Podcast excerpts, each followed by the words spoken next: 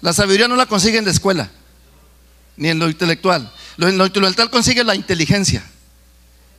Pero la sabiduría viene de lo alto. Viene de donde está Dios. Por eso hay mucha gente que no sabe leer ni escribir, pero son gente tan sabia que cuando uno los oye hablar dice, ¿y esto cómo le hacen? ¿Por qué? Porque la sabiduría proviene de lo alto.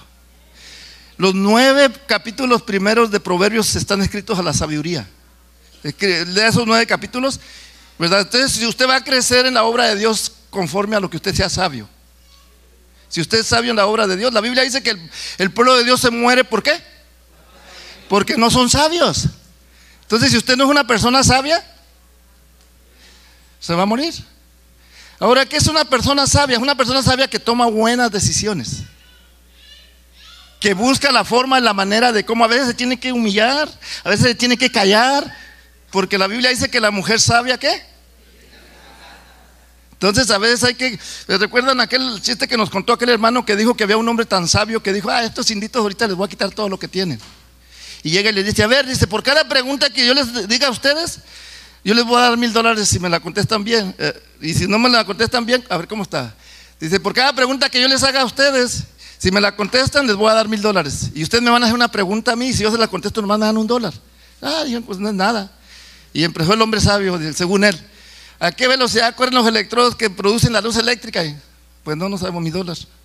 Ahora le tocó al lindito y le dice, a ver, ¿cuál fue el hombre, cuál fue el animal que subió con, cuatro patas y bajó con cinco? Digo, no, pues no sé. Ok, dame mis mil dólares. Ahora dime cuál es. Dice, yo tampoco sé. o sea que la sabiduría no está en lo que tú tienes aquí en la mente, está en lo que Dios te ha dado. ¿Estamos de acuerdo? De otra manera, solamente eres un necio. Dígale a la persona, con permiso, dígale con permiso, pero te voy a decir la verdad. Si no tienes de sabiduría de Dios, eres, un necio. Amén, sí, porque es la verdad. Y tenemos que hablarle la verdad a la gente. Sí, aquí estamos para hablar la verdad, hermanos. Aquí no estamos para esconderle a nadie ni para apapacharle a nadie su pecado. La persona que no se esfuerza en el reino de Dios simplemente va a haber calamidad. Tarde o temprano va a haber calamidad. Porque Dios no se agrada de los que no le sirven. Dios se agrada de los que pagan el precio. Amén. Dale un aplauso al Señor. Este mes lo hemos dedicado, ¿verdad? Buscando, la, buscando sabiduría para llegar al propósito de Dios. Buscando sabiduría para tomar buenas decisiones para llegar al propósito de Dios. Hay un propósito para ti ya. Hay un propósito para mí ya. La Biblia dice que Dios ya nos predestinó aquí en la tierra. Tú estás predestinado. Tú viniste aquí hoy porque tú tomaste una decisión. Tú puedes tomar la decisión de irte a jugar al fútbol o donde quiera. Cada uno toma las decisiones, pero cada decisión que nosotros tomamos tiene consecuencias. Imagínate cómo se lamentarán ahorita los que fueron a ver a los 49ers que pagaron 5 mil dólares, estaban pagando por un ticket ayer. 3 mil dólares. Nomás para ir a que los diviertan un ratito. Mira, nos estamos divirtiendo más nosotros aquí. Amén, dar un aplauso al Señor, sin pagar nada el título que yo le puse hoy, ¿cómo tomar decisiones sabias? Hay mucha gente que no toma decisiones sabias, toma decisiones a la ligera sin importar lo que viene al frente. Entonces, ¿cómo puedo yo tomar decisiones sabias? Y vamos a ir a la palabra del Señor. Vamos a ir a jueces 6:14. Porque vamos a ver también qué es lo que impide que no tomes decisiones sabias. Amén. Dice, y mirándole Jehová le dijo, Ve con esta tu fuerza y qué? Salvarás a Israel de la mano de los madianitas. No te envío yo. Ahora vamos a ir al, Salmo 25. Dios le está dando una forma, una manera de bendecir al pueblo. Porque el pueblo está esclavizado. Ve con esta tu fuerza y vas a salvar a tu pueblo, a Israel. En el Salmo, en el Salmo 25, 12, 12. ¿Quién es el hombre que teme a Jehová? Él enseñará el camino que qué? Que ha de escoger.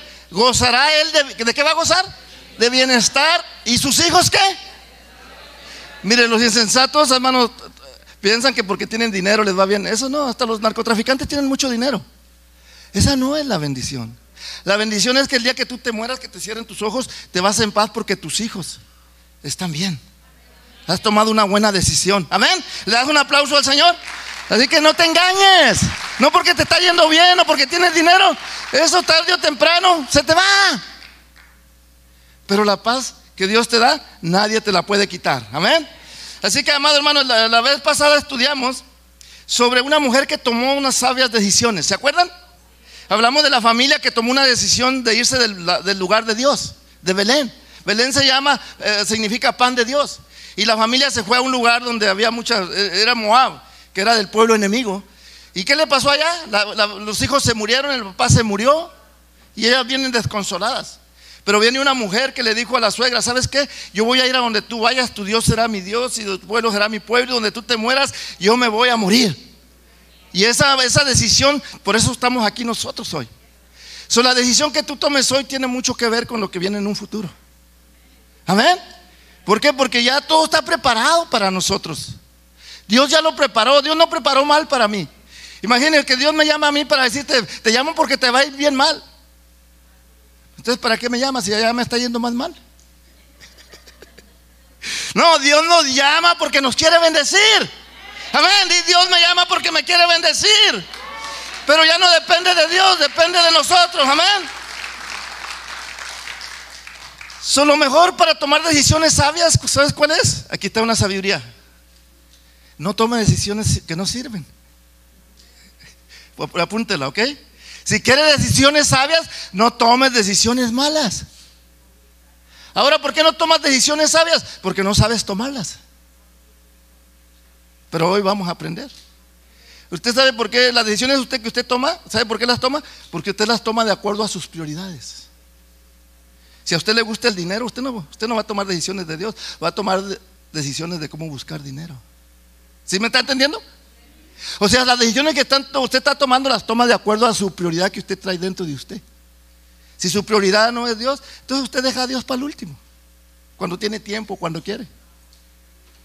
Por eso la Biblia es bien clara, la, Biblia te dice, te dice, busca primeramente qué. Y todo lo que tú necesites. Pero la gente, amado hermano, anda buscando primero las añadiduras.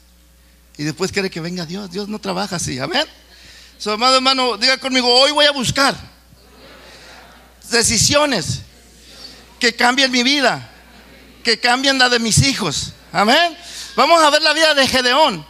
Gedeón era un hombre, amado hermano, que Dios quería cambiar su, condición del pueblo. Vamos a ir allá, eh, a jueces 6:14. El pueblo de Israel estaba en una gran afrenta. Dice la Biblia que el pueblo de Israel venían los, madianitas y todos los demás pueblos y le quitaban la cosecha. Imagínense que usted sembrara y a la, manera, a la hora de cosechar llegara otra gente y se llevara su cosecha. ¿Cómo se sentiría? Mal. Entonces el pueblo de Israel no tenía esperanza. ¿Cuántos de aquí hoy el enemigo les está robando su hogar, su familia, su matrimonio? Por no tomar las decisiones que Dios quiere. Entonces, amado, Dios te está dando una respuesta hoy. Yo en la mañana me levanté, no está mi esposa acá. Con me mira un poquito medio negrito. Pero yo me levanto y yo declaro, yo bendigo el pacto con mi esposa que yo tengo con ella. Esta es la mujer de mis días, esta es la mujer que Dios me dio para ser feliz todos los días. ¿Y cree que somos felices yo y mi esposa, hermana? Fíjense. ¿Por qué? Porque estamos revalidando el pacto que hicimos delante de Dios. A Dios le agrada que usted haga que usted revalide los pactos con él. Pero a su esposa dice, muévete gorda.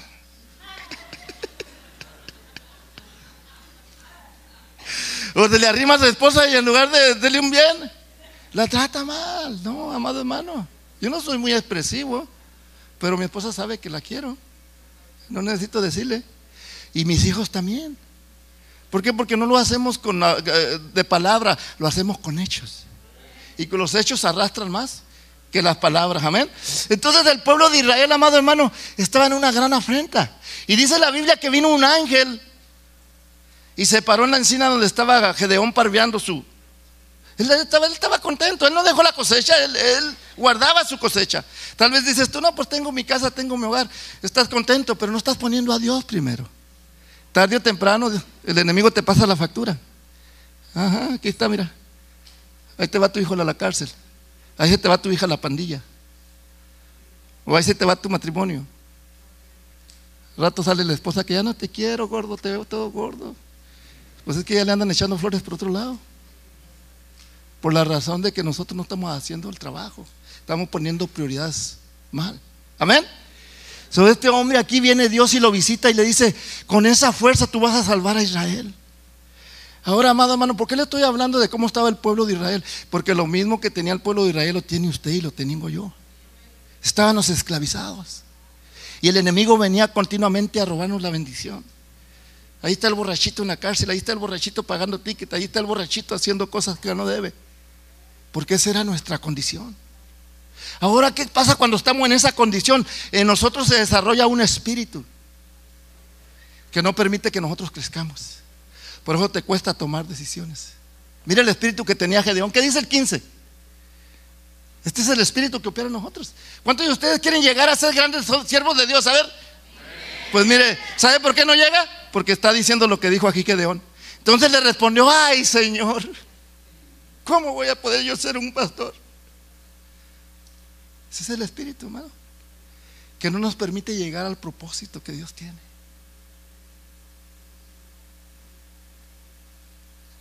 Imagínense, ese es el espíritu de queja, de yo no sirvo, no puedo. Hay muchos. Sí, porque si no estuviéramos en otro nivel.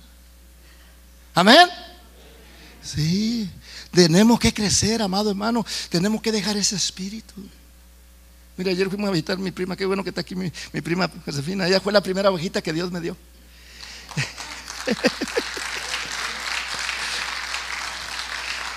Ella fue la que me quitó a mi mamá cuando se vino mi mamá enojada porque yo estaba viniendo aquí. Mi, mi prima se la agarró. No, no, coma de calma, calma. Y ella se evangelizó a mi mamá. Pero ayer eh, su hija hizo una fiesta y fuimos yo y mi hermano otro. Y mi hermano tiene mucho pelo, pues ya tiene mucha cana. Y, le dice su, su, eh, su, yerno de ella, le dice, oh, ya tienes el pelo bien gris. Y luego le digo, lo bueno que yo nunca lo voy a tener.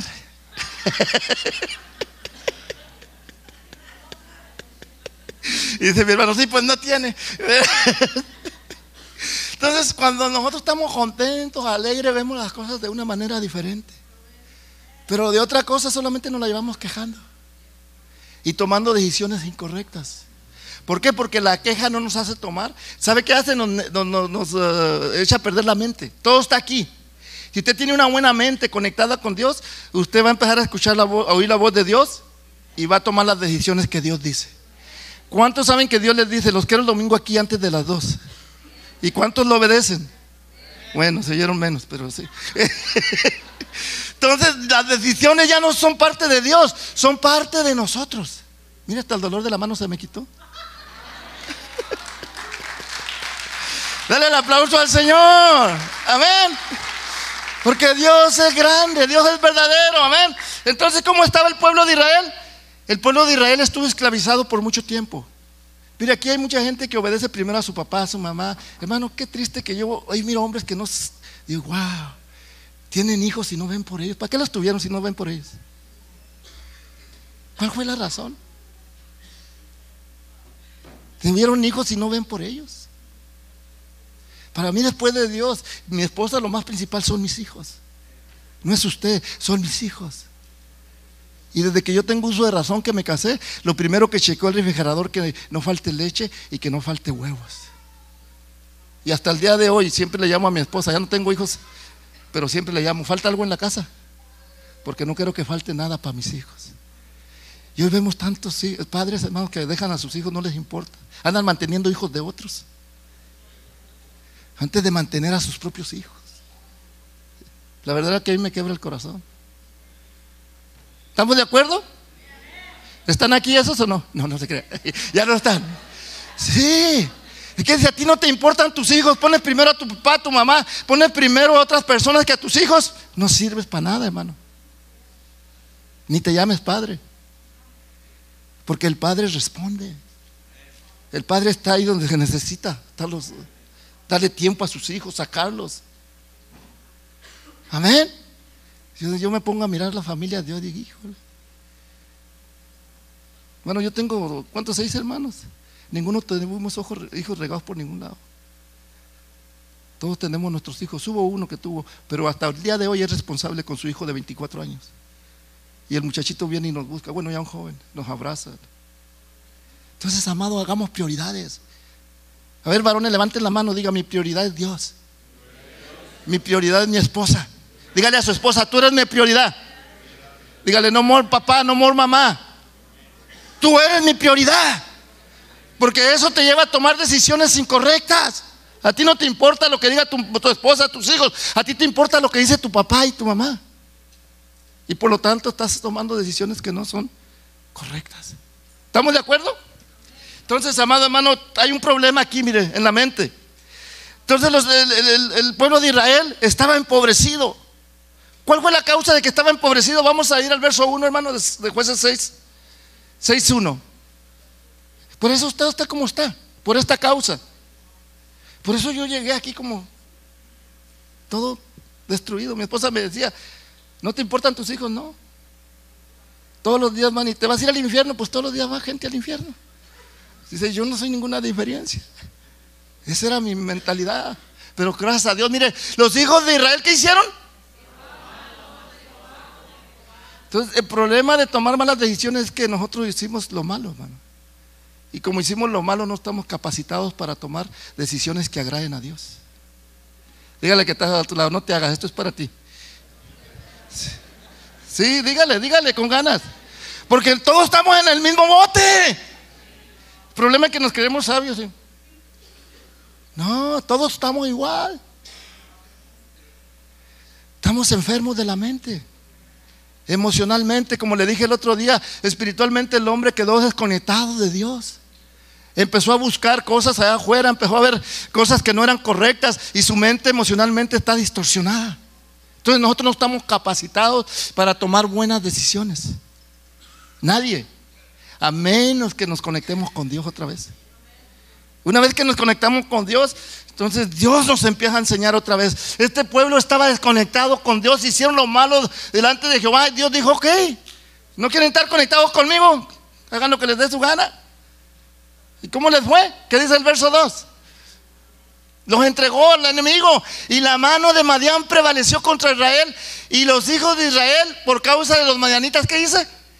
Se hicieron cuevas en los montes y cavernas y lugares fortificados. Tal vez ahorita no estamos en cuevas, pero dejamos nuestro hogar desatendido. Dejamos nuestra familia desatendida. Por irnos a ver un juego de fútbol, por irnos a ver cosas que no son correctas. ¿Y qué hace el enemigo? El enemigo está trabajando. No descansa. La Biblia dice que él anda como? Como león rugiente. Está buscando ver, ver qué, qué, dónde se puede meter para venir, robar, matar y destruir. Ese es el trabajo del diablo. El diablo no crees que te tiene compasión. No, el diablo comienza, ahorita te tiene en paz y tú no estás con Dios, él te tiene tranquilo. Pero una vez que te metes con Dios, ahí comienza una guerra. Porque el diablo no quiere que te vengas con Dios. Pero nosotros tomamos la decisión y le decimos al diablo, cueste lo que cueste, nosotros le servimos a Dios. Amén. Dale un aplauso al Señor. Y cuando tú tomas esa decisión, el diablo se va como, como perro con la cola entre las patas. Eso le pasó a Jesús. Cuando Jesús se decidió a servir, se lo fue al desierto y dice que en el desierto Satanás no lo quería soltar. Pero Dios le, eh, Jesús le habló y le dijo, ¿sabes qué, Satanás? No solamente de pan vive el hombre, ¿verdad? No, no ostentarás al Señor tu Dios. Pero mientras estamos nosotros allí con que sí, que no, Satanás tiene todos los derechos para venir contra usted. Porque Él tiene puertas abiertas. Dígale, esto es para ti. Dígale al que está ahí. Sí, dígale, dígale, no tenga temor. Aquí no le puede decir nada. Estamos en la iglesia. Afuera yo ya no me usted yerios, ¿ok? Entonces, ¿qué hacía? Pues sucedía que cada que cuando Israel había sembrado, subían los madianitas y amalecitas y los hijos del oriente, contra ellos subían y qué? Los atacaban. ¿Usted cree que tenían derecho a atacarlos? Sí, porque Dios se los entregó. Coger, váyanse. ¿No quieren vivir conmigo? Ahí va a haber alguien que se va a encargar de ustedes. Entonces dice, hermano, hay unos que dicen, ya no me llueve. ¿Cómo dice, ya no me llueve? Si no me truena o algo así, por ahí va. Entonces, hermano, usted debe de preguntarse por qué me llueve, por qué me truena, cuál es la razón. Y si usted no está conectado con Dios, pues esa es la razón. Que usted está sin Dios. Y desconectado de Dios, estamos Fuera, estamos a expensas del enemigo, amén. Si el enemigo venía eh, cada día y le robaba, sigamos. Dice, acampando contra ellos, destruía los frutos de la tierra hasta llegar a Gaza y no dejaban que comer en Israel ni ovejas, ni bueyes, ni asnos. Alguien dijo, por ahí hay tanta hambre en el mundo y, otro hermano dijo, pues mira, a mí casi se me revientan los botones. Estamos en un país donde hay mucha comida, usted no debe tener necesidad. Si tiene necesidad es porque no busca. Aquí lo tenemos todo. Y ese también es un problema. Como lo tiene uno todo, entonces piensa que no necesita a Dios. Amén. Pero diga, primero es Dios que todo lo que me ofrece este país. Amén. Primero es Dios. ¿Cuál es el punto número uno que te quiero dar? Tienes que descontaminar tu corazón. Porque si nosotros no ponemos prioridades, nunca vas a tomar buenas decisiones. Yo mis prioridades están establecidas, hermano. Mis prioridades ya están establecidas y en esas prioridades yo camino. Porque quiero llegar a cumplir el propósito de Dios. Amén. Anoche no me unté crema en mi brazo y me dice mi esposa, ¿ya te crema? Le, digo, no, ya estoy acostado, ya son mis prioridades. Ya mi prioridad es dormir ahorita. Entonces usted tiene que establecer sus prioridades por encima de todo. Por eso es que el hombre toma decisiones nomás a lo loco, como dicen por ahí. ¿Por qué? Porque no tiene prioridades. El que tiene prioridades primero dice, espérate, necesito chequear mi agenda. Necesito chequear a ver a dónde voy a ir con mi esposa. Y una vez que tú ya ves, entonces puedes tomar una decisión. a través de tu prioridad. Amén. So, diga conmigo, primer punto para tomar buena decisión. Apúntelo si va a apuntar los, los, los, que están estudiando ahí, los que están apuntando. Su corazón tiene que estar descontaminado. Tiene que estar en el propósito de Dios. Vamos a ir ahí al 15, amado hermano. Al verso 15. Dice que el, corazón de, de Gedeón estaba contaminado. ¿Cómo? De queja. ¿Cuántos de ustedes? Mire, yo fui patrón por muchos años, hermano. Mi hermana sabe, hay otros hermanos que tuvieron. Yo no hablaba nada de inglés. Y era manager de compañía de 400 empleados. ¿Qué cree que cuando hacían los minis puro en inglés, cómo me sentiría yo? Yo lo único que decía, ojalá que no me pregunte nada.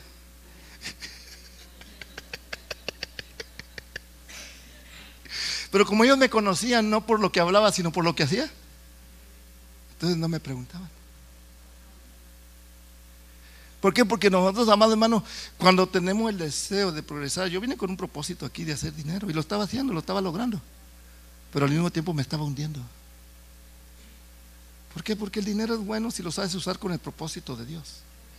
Si tú tu dinero lo tienes ahorita, mañana no lo tienes, nunca sabes.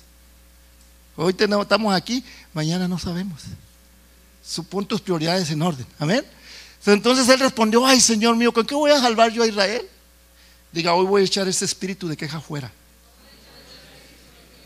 Y me voy a parar como un hombre de Dios. A tomar mis decisiones conforme a la palabra de Dios. Hombre, si te dices hombre, dice Napoleón, no dice la Biblia. ¿Cómo va? A ver, a mí me encanta esa canción.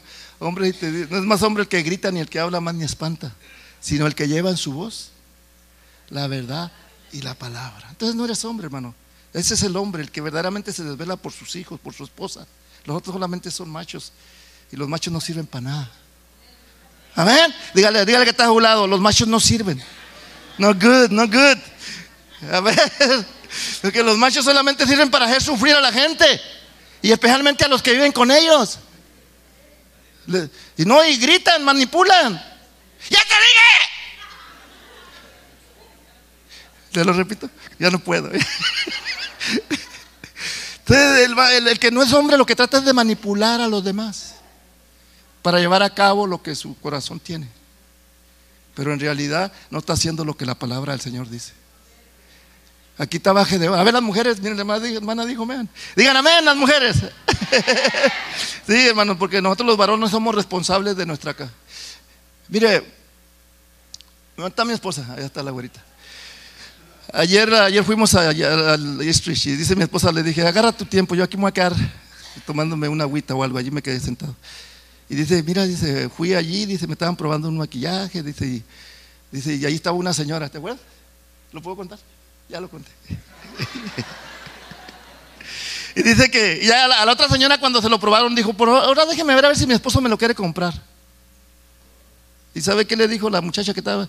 Wow, pues qué clase de mujeres son estas, o hombres que ni siquiera le dan a sus esposas para que compren un maquillaje.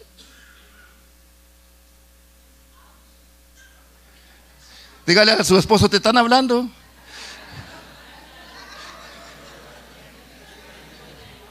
Y mi esposa no solamente le compró su maquillaje, sino lo dejó propina a ella. ¿Y la mujer, qué te dijo la mujer?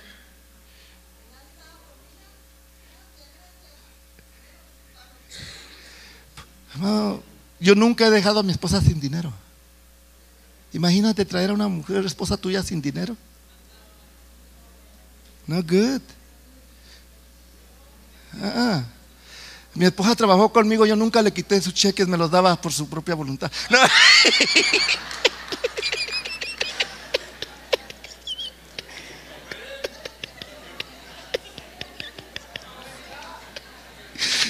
No. Siempre me daba uno y ella se quedaba con otro.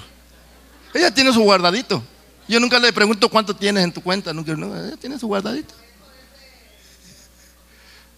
Sí, también. Yo nunca le pregunto cuánto te dejaron o qué te dieron. Yo soy responsable. Diga, yo soy responsable. Amén. Ahora cuando ella me ve en problemas, ¿sabe? Cuando yo y mi esposa nos casamos, allá, donde yo soy, cuando se pide la, novia, ya que se la da, el esposo se hace responsable de, estarla manteniendo ya. Entonces yo de vez en cuando le daba dinero a mi esposa, a mi novia. Llegó el día que nos fuimos a la luna de miel. Nos fuimos a Zacatecas, a Fresnillo. Los de Zacatecas son tan. Como yo era devoto del Santo Niño, fui a llevársela al Santo Niño. Sí, fuimos allá. Pero pasó que yo no llevaba más de dos cambios. Y me quedaba el último cambio que me puse. Y ese día había llovido. Y como estaba un charco, brinqué y le hice así. Se...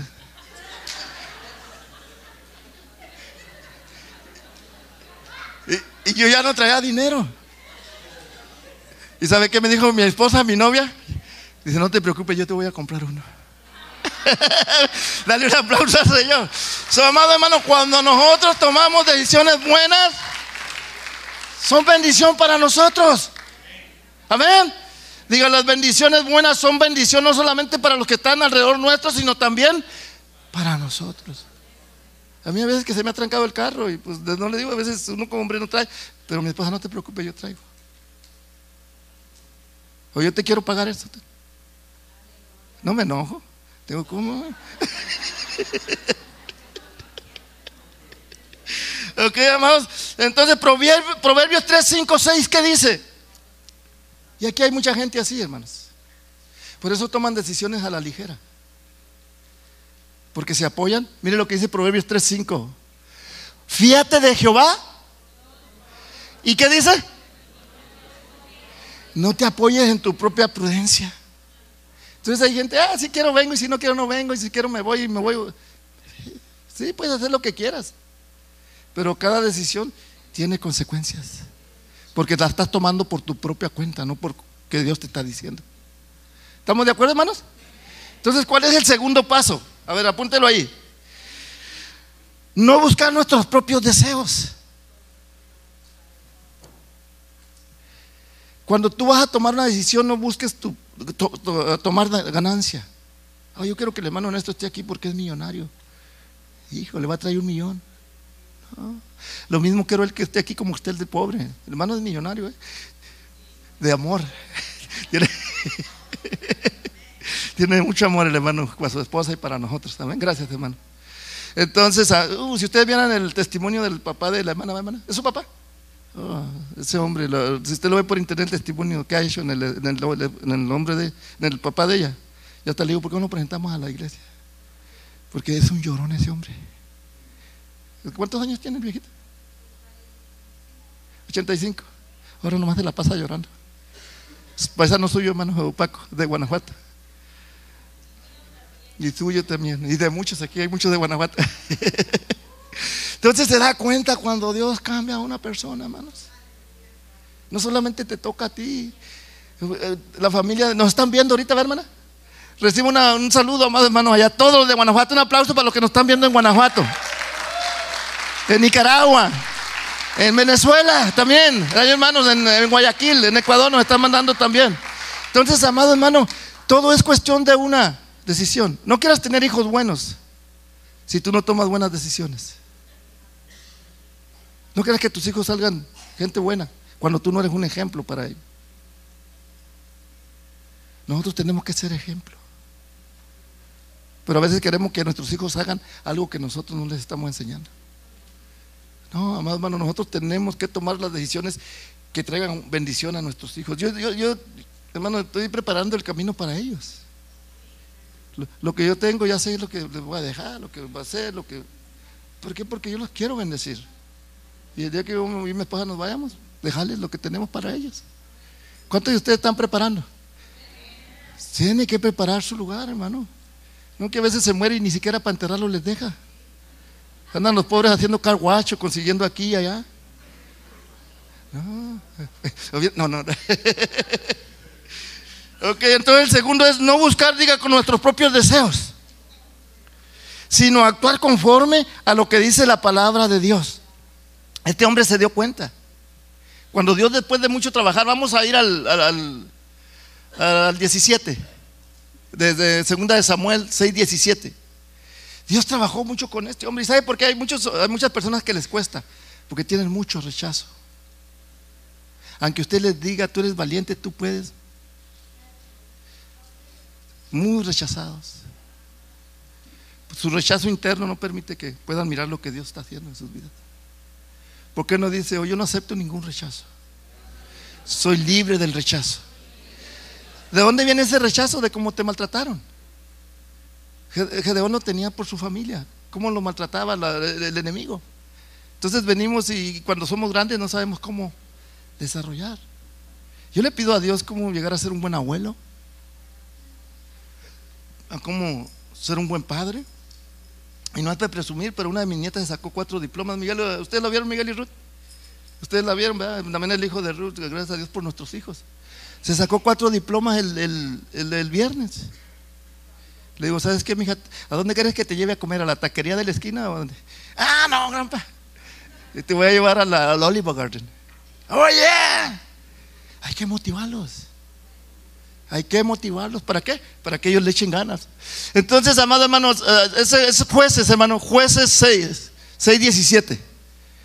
Jueces 6, 17. Entonces se da cuenta, diga, tengo que descontaminar mi corazón. ¿Cómo comienza la descontaminación del corazón? Cuando reconoces que necesitas un cambio. Mire, hay mucha gente, amado hermano, que, que no sabe que necesita cambios. Aunque está más perdido que Tarzán en la jungla, como dicen por ahí. Porque tienen la mente adormecida. ¿Y sabe por qué tienen la mente adormecida? Por los golpes que recibieron en la vida. Es como cuando tú tienes un callo. Cuando tú tienes un callo, por más que te lo pellizques, no te duele.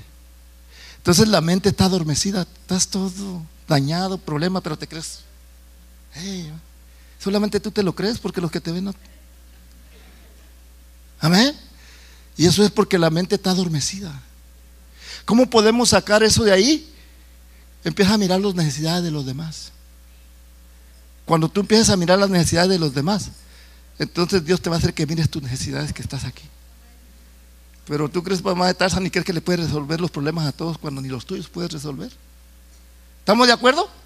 Sí, dice la Biblia, antes de sacarle la viga al otro, antes de sacarle la paja al otro, ¿qué dice? Sácate la, viga que traes en tu ojo tú. Sí, antes de nosotros poder decir yo las puedo todas, primero arréglate tú.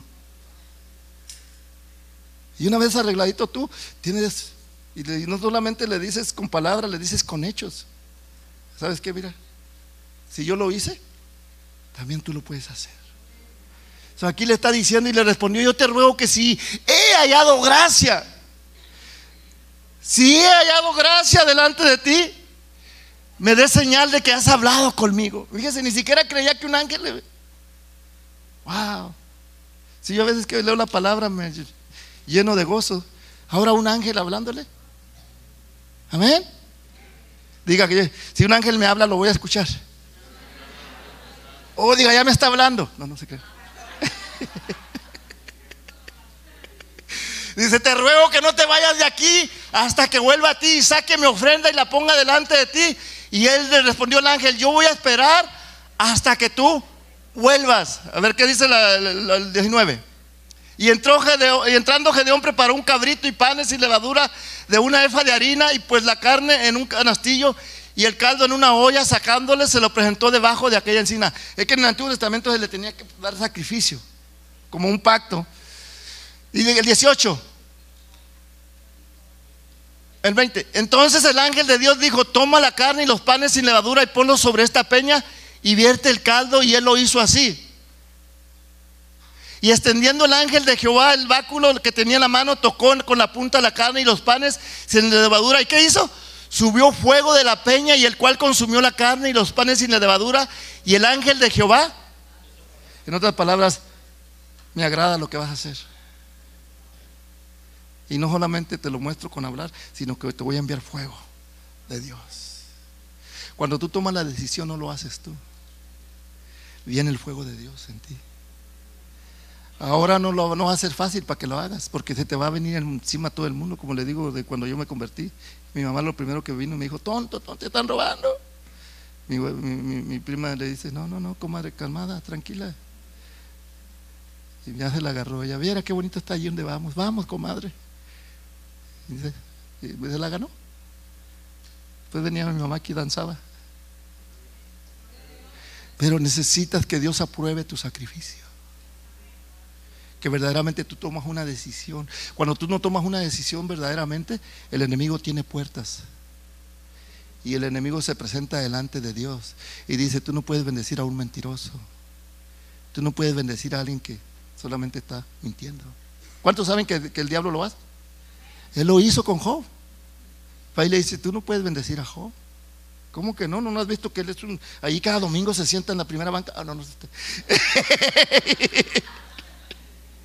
cada domingo no falla. Ah, pero no sabes su corazón cómo está. Quítale lo que tiene y vas a ver. Entonces dijo, ok. Hay una predicación muy buena, hermano, se las recomiendo. Se llama ¿Por qué Dios permite que Satanás ataque a los cristianos? Está muy buena. Entonces Dios le dio permiso a Satanás. Tócalo pero no le vas a tocar su alma. Y vino y le destruyó con cáncer, le destruyó con... ¿Qué le dio una... una de, la coronilla? Se le murieron sus hijos.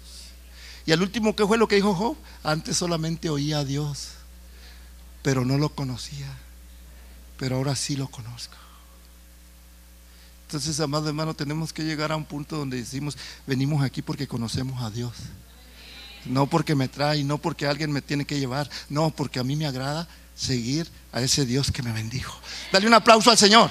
Dale un aplauso, Dios. Dios es grande, Dios es poderoso. el, tercer punto, tienes que ejercitar la paciencia.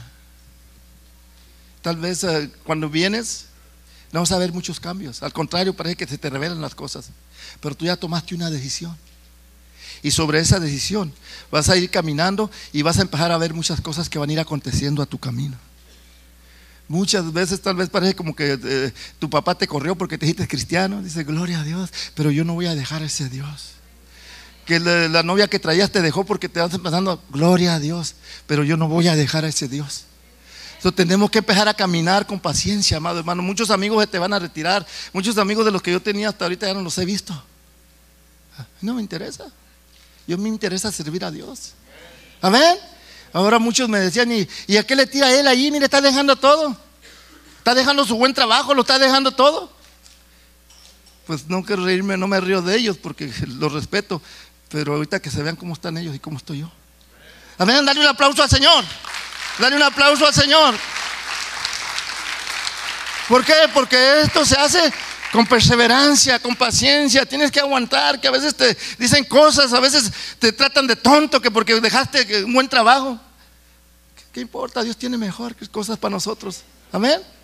Su amado el tercer punto es, ejercita la paciencia. ¿Qué dice la Biblia? Pacientemente esperé a Jehová y él oyó y me bendijo. Primera de Pedro 1.5 dice que si viene pruebas, la prueba es para que ejercites la paciencia. Pero eso es lo que tienen niños chiquitos, hermanos. Yo sé su paciencia de ustedes. y, los, y les tengo mucha misericordia y amor. Porque yo pasé por ahí. Amén. Pero eso no los quiero forzar mucho a servir o no, no, agarren su tiempo con sus hijos, porque los hijos necesitan tiempo. Yo recuerdo que una vez me llevé a mi nieto, fue a visitar a alguien al hospital y me lo llevé chiquito, estaba gateando. Y por estar saludando a alguien cuando acordé, me andaba metiendo en un elevador solo. se fue gateando y se iba, estaba el elevador abierto y se, se iba metiendo, lo alcancé a agarrar, pero se mete, imagínense. Entonces, los hijos necesitan mucha paciencia. Digan, nuestros niños necesitan mucha paciencia. Así como Dios la tiene con nosotros, también nosotros debemos de tenerla con los niños. Amén. Amados hermanos, si nosotros somos pacientes, vamos a perseverar y la bendición de Dios está con nosotros. Tarde o temprano vas a llegar a decir, ¿y esto de dónde viene? ¿Y por qué viene esto? ¿Por qué se me abrió aquí?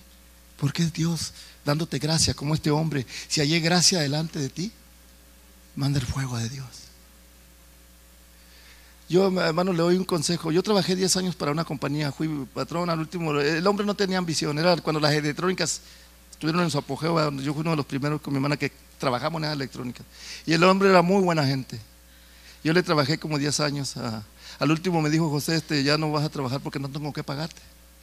Le dije, ¿sabe qué? Le voy a trabajar una semana gratis porque usted ha sido una buena persona conmigo. Yo le estuve trabajando una semana gratis y él me daba su camioneta del año. Llévatela, José, para donde quieras. Y como a la semana él me dice, dice, ¿sabes qué? Te voy a, ya te conseguí un trabajo. Voy a visitar, a ver a un indio de aquí, americano. Pregúntale a él, dile que yo te mando. Entonces se llamaba Tony. Tony, este me manda este fulano y tal. Oh, no tengo trabajo para ti, dice, pero ve a aquella compañía grande y pregunta por el hombre que tiene la mujer más fea. Así me dijo él. Dijo, y dile que te dé trabajo que yo te mando. Entonces, pues no llegué preguntando por la mujer más que tenía. Pero me dijo su nombre. Y él, lo primero que me dice, ¿cuándo quieres trabajar? Le digo, era viernes, le digo, el lunes, vente el lunes. Y me la dio de patrón. Porque cuando uno es fiel, amado hermano, los mismos, los mismos patrones te están recomendando con otras compañías. Pero si estás allí llegas tarde, hermano, yo si soy patrón te corro.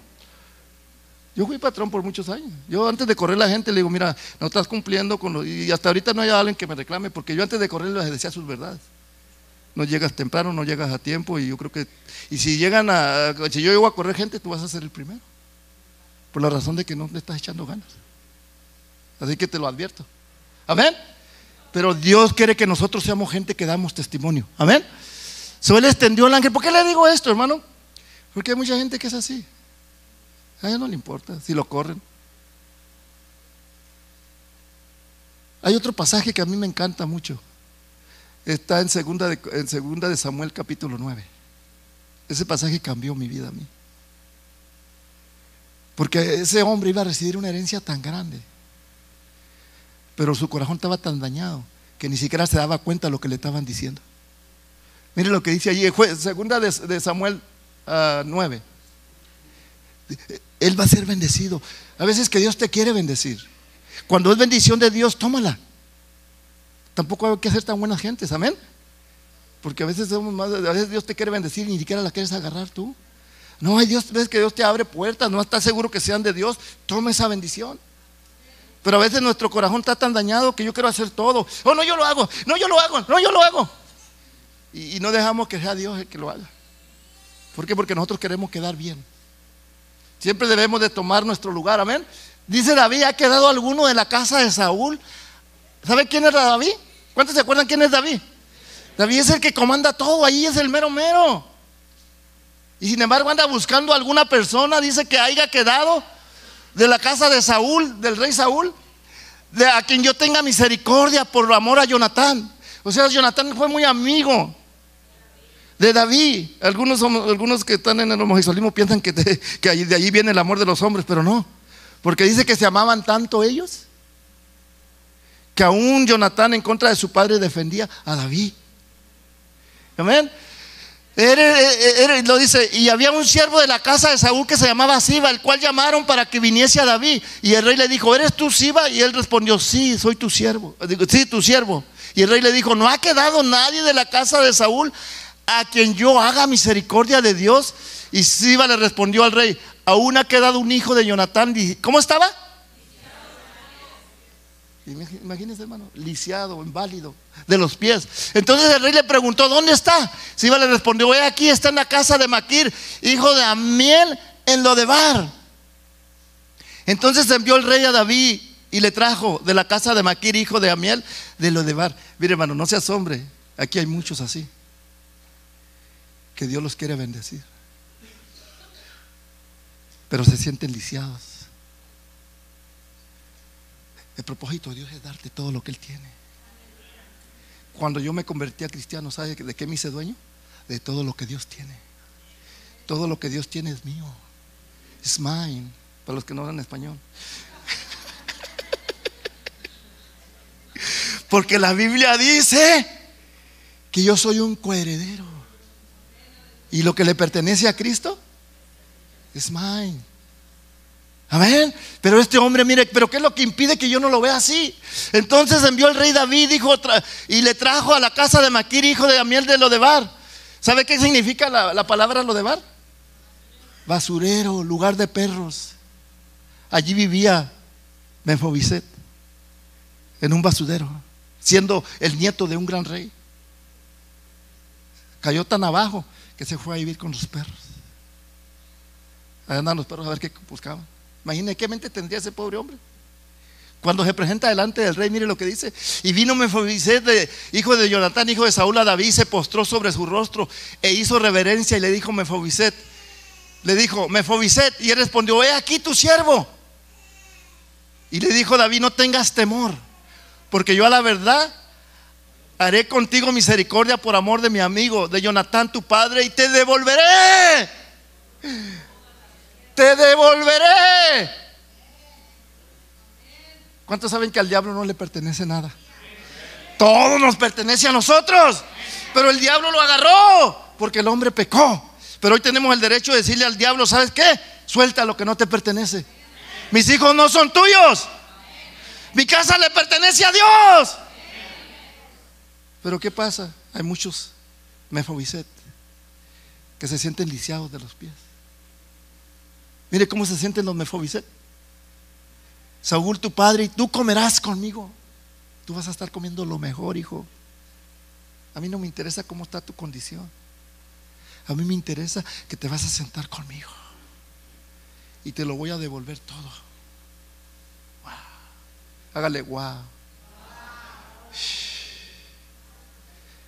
¿Qué importa lo que tenemos comparado a lo que Dios nos está dando? Porque has de tener mucho, pero ¿de qué te sirve si comes como chucho cuando estás en la mesa? No te sientas a comer a la mesa con tus hijos. De nada te sirve. Pero Dios te está hablando hoy y te dice, tú vas a sentarte conmigo a comer en la mesa. Mire la actitud de Mefobiset, el 8. ¿Por qué? Porque Mefobiset, inclinándose, dijo, ¿qué es tu siervo para que mires a quién? Actitud, hermanos. Eso es lo que le dejamos saber a Dios a veces. Nuestra actitud no es correcta delante de Dios. De hoy voy a cambiar mi actitud. Porque de nada sirve lo que yo tengo si no estoy con la actitud correcta delante de Dios. Cuando tenemos la actitud correcta delante de Dios, empiezas a disfrutar hasta lo más mínimo. Hermano, a mí ahora hasta me da temor, no temor, no quiero matar a una cucaracha. Porque es creación de Dios. Tenemos un perrito en la casa y a mí me quiere mucho el perrito. Pero no saben por qué mis, nietos no quieren que le dé comida de la mesa. Pero a veces cuando estoy comiendo, ¿se imaginan el perrito cuando llego me ve? Y el otro día estaba el pobrecito así y estaban mis nietos allí. Y le digo, ahorita no te puedo dar porque hay muchos pájaros en el alambre.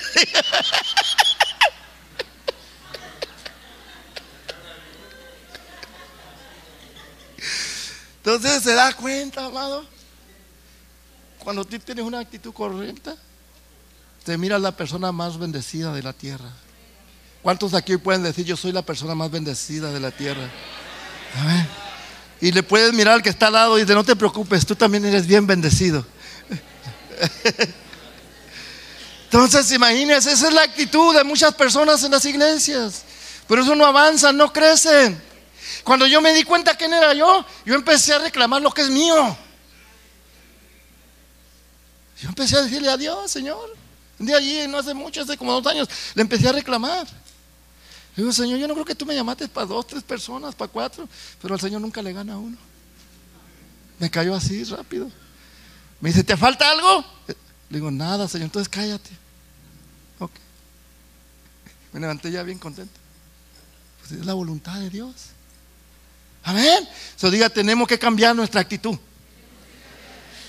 Porque nuestra actitud tiene que ver mucho. Sí, la actitud de las personas tiene que ver mucho, hermanos. Yo cuando iba a buscar trabajo a compañías, yo no llegaba con la gente, a, las oficinas, yo siempre llegaba por atrás. Y yo llegaba y, hey, ¿puedo hablar con Julano? Sí, hey, necesito trabajo. ¿Tú crees que me puedes dar trabajo? Eh, ven mañana. Porque yo fui, yo fui patrón, hermano. Y cuando yo iba a agarrar algo, se llenaban 400 aplicaciones. ¿Y sabe a cuál la agarraban? A la que salía del medio. ¿cuánto? Yo les decía, ¿para qué nos hacen perder el tiempo? Decía yo a mí, pagaren al primero que viene y se acabó. Pero imagínense cuánta gente anda ahí. Entonces, amado hermano, la actitud tiene mucho que ver. Yo tenía un tío que, que nomás al ver caminar a la gente les decía su nombre. ¿Y cómo sabe? Por la forma que caminas.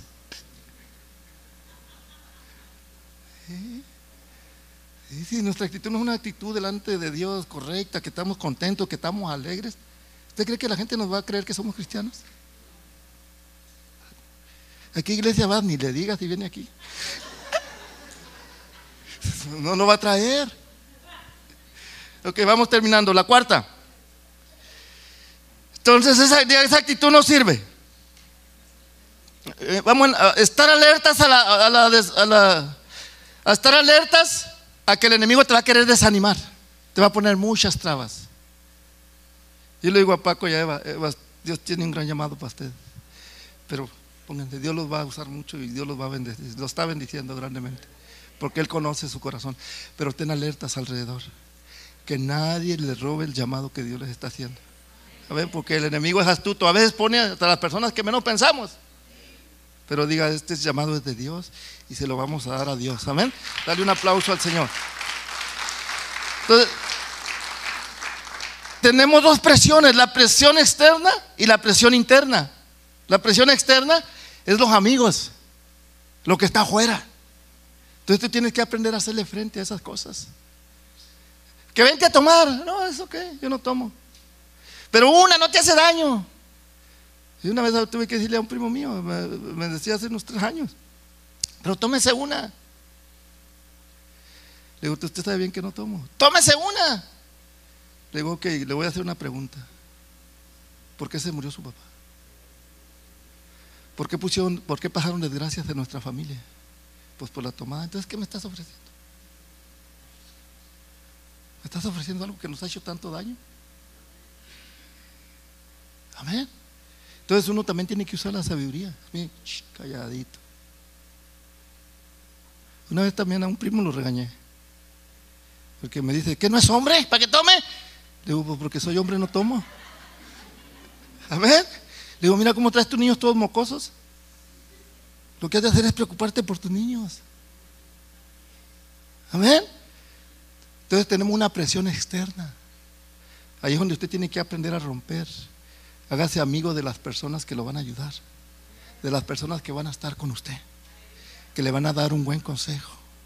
No que va a ir allá con alguien, no, que mi esposa ya no me quiere, pues déjala, ya hay otra más. De esos hay muchos. Entonces, amado hermano, tenemos el quinto, el, cuarto, el quinto. Vas a perseverar. El cuarto es estar alerta a, las presiones. Son internas y son externas. O la interna es cuando tú estás luchando adentro. ¿Será cierto o no será? No, tienes que decirle, es más, pídele señales al Señor. Interna, Señor, yo quiero saber que tú existes de verdad. Muéstrame una señal. Pero háblale directamente a Él. Mira, el Señor te va a mostrar porque Él te ama, Él quiere que no te pierdas. Amén. Él no quiere que te pierdas. El 5. Tienes que perseverar en oración. Una vez que tú cambias de bando, que te haces de malviviente a un cristiano, tienes que aprender a buscar el alimento espiritual. ¿Cuál es el alimento espiritual? ¿Cuántos de aquí leen la Biblia todos los días? A ver. Ya la Biblia casi no se lee, pero la trae en el teléfono, amén. El teléfono trae la Biblia. Entonces usted la abre a la hora que, usted quiere. Allí no hay excuse. Ahora, si no quiere leerla, pues póngala para que le hable. La puede oír hablada o puede escuchar predicaciones. Hágase hábitos, amado hermano. En su vida haga hábitos. Yo tengo el hábito que la mañana lo primero que me levanto, a la primero que le doy gracias a Dios y a la primero que bendigas a mi esposa. Antes iba y le daba un beso, ya no. Porque no la quiero despertar. La dejo tranquilita. Bendigo a mi esposa, bendigo a mis hijos y lo bendigo a usted también. No lo hago por nombre, pero lo hago por la iglesia. Entonces son hábitos que yo, si no lo hago, no me siento bien. He hecho hábitos con mis hijos, con mis nietos. Mis nietos cuando vamos a la escuela que no oramos, granpa, no hemos orado. Porque ya son hábitos que, estamos, que ya hicimos. Entonces usted hágase una persona de hábitos, cuál es el tiempo para Dios, lo que tiene que hacer para Dios, y usted se va habituando que después si no lo hace, usted ya no se siente bien. Usted tiene, usted siente como que algo le hace falta. ¿Estamos de acuerdo, hermanos? Sí, entonces, si no es una persona de hábitos, es una persona cuachalota. ¿Cuántos saben lo que es cuachalote? Hace lo que quiere y a la hora que quiere y se duerme cuando quiere y a nadie le dice nada. Pero una persona que empieza a poner en orden su vida tiene sus prioridades. Ya sabe su hora de comer, ya sabe su hora de, orar, ya sabe lo que tiene que hacer. ¿Cuántos saben que el domingo tiene que venir a las dos? Como tres se acordaron. Bueno, no se cree. ok, el seis. Ahora tiene que descansar en las promesas de Dios. Nosotros no podemos cambiar a nadie. Podemos hablarle a la gente. El único que cambia a la gente es Dios. La primera persona que yo fui a hablarle de Dios después de mi prima fue mi hermana Dora, que está aquí. Y ella no me escuchó como por 20 años. Pero los 20 años aquí la tenemos. Amén, dale un aplauso al Señor. Sí. Yo iba hasta su casa a darle su estudio a ella y a su esposo. Yo iba allí y me quedaba un tiempo con ellos. Pero hubo un tiempo que ya vi que no querían y bueno, pues ya, ahí se lo voy a dejar en las manos de Dios. Pero nunca he dejado de creer que todos mis hermanos se van a convertir a Cristo. Dale un aplauso al Señor. Ahora en el tiempo de Dios. En el tiempo de Dios. Amén. So diga conmigo, tengo que esperar, saber esperar. Tengo que poner en orden mis prioridades. Dios, mi, yo y mi esposa. Pero no seré muy ambicioso al ponerme yo primero, no. Es que tú no puedes dar nada si tú no tienes. Primero tienes que estar tú fuerte. ¿Qué le dicen cuando van en un avión? No le dices, pone la mascarilla que él no. Dice, ponte la mascarilla primero tú. Y una vez que tú tengas la mascarilla, puedes ayudar a los demás. A mí mi pastor me dio este consejo. Dice, nunca trates de salvar a una persona cuando se está ahogando. Porque la persona cuando se está ahogando es muy peligrosa, dice. Te vas a ir junto con ella para abajo. Mejor déjala que se pierda el conocimiento, la traes, le empiezas a dar vida artificial y la devuelves para atrás. Pero ¿qué tal si no devuelve? No, no se cree. no, pero es muy peligroso cuando tú quieres sacar a alguien antes de que te va a llevar. Entonces nosotros tenemos que tener paciencia, la gente no quiere, está bien, haz lo que tengas que hacer, no te preocupes, de todo modo yo te sigo amando. Y aquí estamos, para, aquí te esperamos. Amén. Voy a terminar. Y, ten paz en Dios. Conocerse 3.15. Les di las 6, descansan las promesas de Dios, ¿verdad? Ahora las 7, espera la paz de Dios. Dios te da paz en la tormenta, dice un canto. Aunque haya problemas, hermano, yo, usted no sabe lo que yo tuve que esperar. El cambio de mi familia fue grande, hermanos. Grande. Yo no hay con qué agradecerle a Dios, no mi casa solamente, de mis hermanos, de mis padres. Mire, somos 12 hermanos, somos seis hermanas, eh, son seis hermanas, cinco, seis hermanos. Tenemos pactado un año juntarnos cada año todos. Y este año, en julio, vamos a estar juntos otra vez con mi papá. Y cuando estamos ahí no hay pleito. El único que pelea es mi papá. pero nadie le hace caso. Aparte fue con nosotros el año pasado, ¿verdad? Ella estuvo, mi prima estuvo con nosotros. Y uno de mis hermanos me dice, llévate a mi papá, dice, porque ya me regañó tanto, dice, llévate. Le digo, venga, pues vamos para allá. Pero mi papá es una persona muy buena, la amamos tanto, nos conocen, porque nos ha inculcado eso. Estar juntos. Antes nos reuníamos en Texas cuando estaba mi mamá, pero como ella murió, ahora vamos a México. Entonces eso es muy bueno. Ser gente de hábitos, gente que expresa el amor de Dios. Ahora hacemos el tiempo. Yo no dejo lo de Dios por irme a reunir con mi papá. Yo tengo el tiempo ya establecido que voy a ir. Ahora, si por alguna razón Dios me cambia planes, pues le digo, hermano, perdóneme, pero no puedo ir. Pero hasta ahorita Dios ha permitido. Amén. Mande. Oh, sí, mira, esta vez que íbamos con mi hermana Dora, yo traía dos pasaportes. Uno vencido y el otro también. Pero no me había dado cuenta hasta que llegué al aeropuerto. Y me dice el de allí, dice, tu pasaporte está vencido. Oh, mira que traigo otro. Ok, vete. Pero como iba a San Diego, dije, bueno, pues mi pasaporte ni estaba para San Diego, le doy mi. Pero cuando iba a pasar para el otro lado, me dice el del emigrante, señor, usted no puede entrar a México. ¿Cómo no? Le digo, si mi papá me está esperando, tengo que ir a verlo. No, su pasaporte está vencido. Y dije, ¿y ahora qué hacemos? Dijo, pues vaya, hable con aquel que estaba sentado. Y buena gente el hombre. Le dije, ¿sabes qué? Tengo que ir a México, voy a ver a mi papá, me está esperando. Dice, vete a la cola allá, ahorita hablamos yo y tú. Ya llegó, dice, no te preocupes, ahí dejo una propina, lo que tú gustes. No me puso ni que le diera lo que yo quisiera. Dijo, pasa. El problema de allá para acá.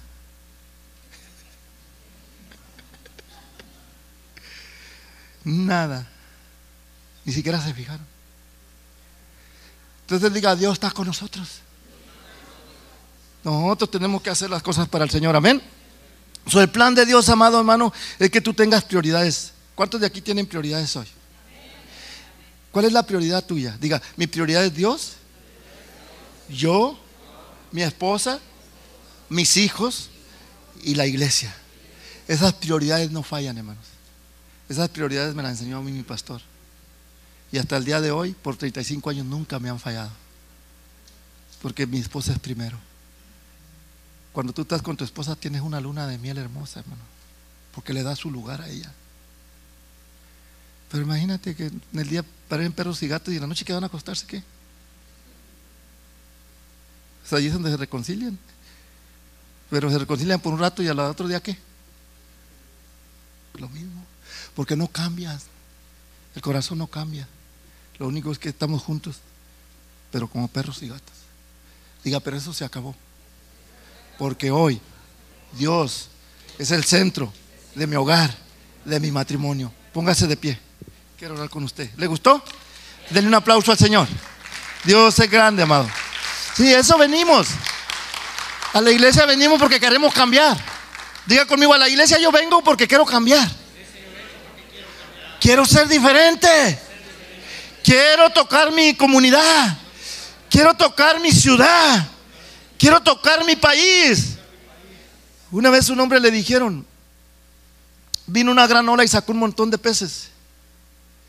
Y se estaban muriendo. Usted sabe que el, pez sin agua se muere. Y el hombre se bajó en el carro y empezó a tirar peces para dentro del agua. Y pasa uno y le gritó, ¿estás loco? Mira cuánto está afuera. Dice, yo no sé si los voy a salvar a todos, pero ¿sabes qué? Este ya se salvó. Este ya se salvó. Entonces, amado hermano, no sé si podamos cambiar el país, pero sí podemos cambiar nuestro familia. Amén. Levanta tu mano, dale el aplauso al Señor. Dale el aplauso al Señor.